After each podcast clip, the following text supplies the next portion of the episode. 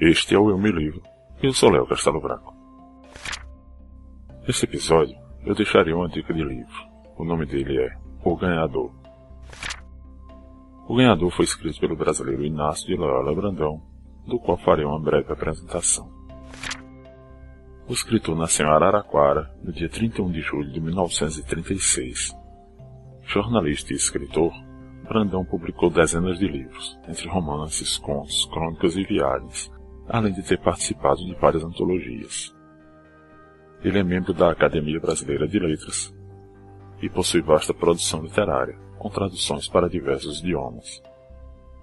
Filho de um ferroviário, tornou-se crítico de cinema aos 16 anos, quando soube que crítico não pagava entrada de cinema. Sua carreira como escritor iniciou-se em 1965, com o lançamento de Depois do Sol, livro de contos no qual já se mostrava ser um observador curioso da vida na cidade grande. Dono de um realismo feroz, segundo Antônio Cândido, seu romance Zero foi publicado inicialmente em tradução italiana.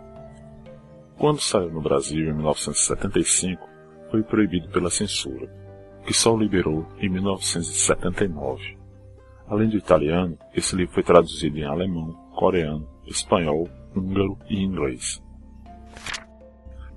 Em 2005, Inácio de Loyola Brandão virou cronista no jornal O Estado de São Paulo.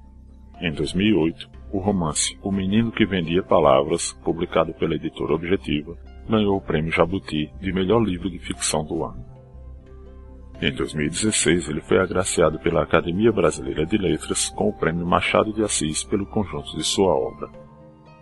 Em dezembro de 2010, foi agraciado com a comenda da Ordem do Ipiranga pelo governo do estado de São Paulo.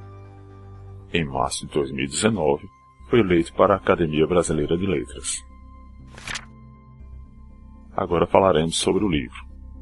Sobre O Ganhador, ele é um romance de 1987 que encontrei na biblioteca de minha mãe, que durante algum tempo foi uma leitura voraz. A edição é da Global Editora e a capa não faz jus ao livro. É horrenda. Conta a história, fala de um anti-herói e de sua trajetória por festivais de música pelo país, desde os mais remotos lugarejos até os verdadeiros centros de poder da indústria cultural. Ele é um personagem que poderia ser um idealista e sonhador, ou um medíocre e oportunista, ou talvez até tudo junto numa mesma pessoa. A história o acompanha pelo país, vivendo diversas aventuras em encontros com personagens únicos, desde uma pastora de uma estranha religião que adora o grande peixe encontrado dentro do gelo, até a adorável quarentona que se julga princesa e pertence a um patético fã-clube provinciano. Mas tudo se resume a um personagem complicado, que parece perdido e sem rumo, mas que busca um sentido numa paternidade que é dele, mas que não será dele. O livro, tanto quanto o personagem central, me pegou de surpresa. Lembro que gostei e li as mais de 350 páginas em poucos dias. Apesar da capa espantar um pouco, como eu já falei antes, então não julgue pela capa. Numa rápida busca pela internet, encontrei várias opções de compra, inclusive livros usados a partir de apenas quatro reais. A capa, horrenda como eu já falei, traz o nome do autor em cima e o da obra embaixo de uma foto que parece interferir no julgamento do livro. A foto, na verdade, é a grande causadora dessa má sensação. É um homem de lábios roxos, em uma foto quase em preto e branco, cujo chapéu faz uma sombra que impede de ver os olhos. O livro tem um bom ritmo e apresenta muito bem as aventuras, que apesar de tudo parecer fantástico, há um fundo de realidade. Como a rinha, briga de galo, que foi noticiada em jornais da época, ou cidades que realmente existem, mas que são pouco conhecidas como Cambuquira, em Minas Gerais. Ou então as fictícias. Ou será que existiram em algum momento? Como Santo Antônio da Serra Quadrada, que sediou o Festival da Canção Irônica, onde o personagem respondeu em entrevista com as seguintes perguntas. Acha que vamos suportar a inflação? O que pensa da reserva de mercado na informática? Estamos vivendo uma democracia, sendo que os governantes são filhos da ditadura? Logo em seguida, ele deixa claro que entende de música e que essas perguntas não cabem a ele. Para finalizar, vou deixar a leitura da primeira página do livro para sentirem um pouco mais o estilo, e espero que sejam fisgados para ler. Canção de fracasso para recém-casados. Aliás, não tem sentido ocultar. Certa época, o ganhador viveu à custa de mulheres defeituosas. Nanicas, mancas, corcundas, lábios leporíneos, bocas tortas, albinas, peles repuxadas por queimaduras, paraplégicas.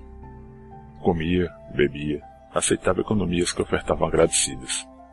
Quando não tinham, preparavam quitutes. Para as viagens, frango e farofa, linguiça de porco com pão caseiro, enroladinho de goiaba. De muitas, nada quis. Bem alimentado, bolso razoável, não era aproveitador. Acreditava que espalhava música e felicidade. Pela província brasileira, um predestinado. Até Maria Alice reaparecer e ir abandonar tudo. Deve tanto a Maria Alice.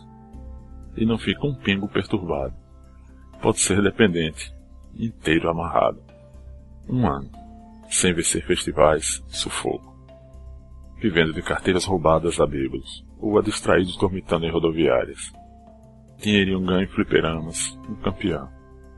Apostando em brigas de galo, arrematando cigarros mofados em tiro ao alvo de parques, fugindo de restaurantes depois de comer. Na coxa, os dentes do pastor alemão, cachorro nojento que o dono da lanchonete Freja atiçou depois do cano. Gramou três dias lavando o chão. Brasileiro mija na beirada, tem pinto descalibrado. E assim termina a primeira página. Há muito a se saber do personagem principal e de muitos outros. Mas para isso, será preciso conferir no texto. Espero que tenham gostado da dica de livro e ainda mais da dica de um autor brasileiro com boas obras. O episódio vai ficando por aqui. Espero que tenham verificado e tenham a oportunidade de ler esse livro interessante realmente. Como música de fundo, tivemos Perspectives de Kevin MacLeod.